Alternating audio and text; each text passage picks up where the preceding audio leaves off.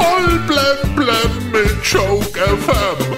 Dein täglicher Comedy Newskick. Heute im Studio. Hello, hello mit Jochen. Heute ist der Welttag des geistigen Eigentums.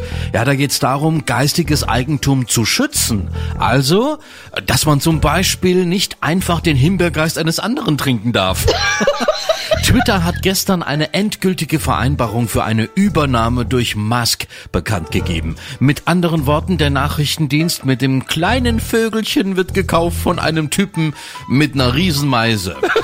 Wladimir Klitschko denkt über eine Rückkehr in den Ring nach. Klitschko ist mittlerweile 46. Mann, das ist schon ein ziemlich hohes Alter für einen Boxer.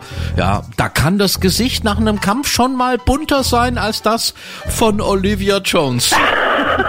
Die vier Weltraumtouristen der ersten vollständig privaten Mission zur Raumstation ISS sind nach 17 Tagen im All wieder zurück auf der Erde gelandet. Eigentlich, ja, sollten sie nur eine Woche im All bleiben, aber es hat zehn Tage länger gedauert. Ja, da soll mal noch einer sagen, die Bahn wäre unpünktlich.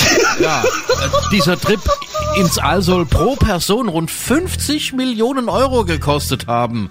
Ach ja, alles wird teurer.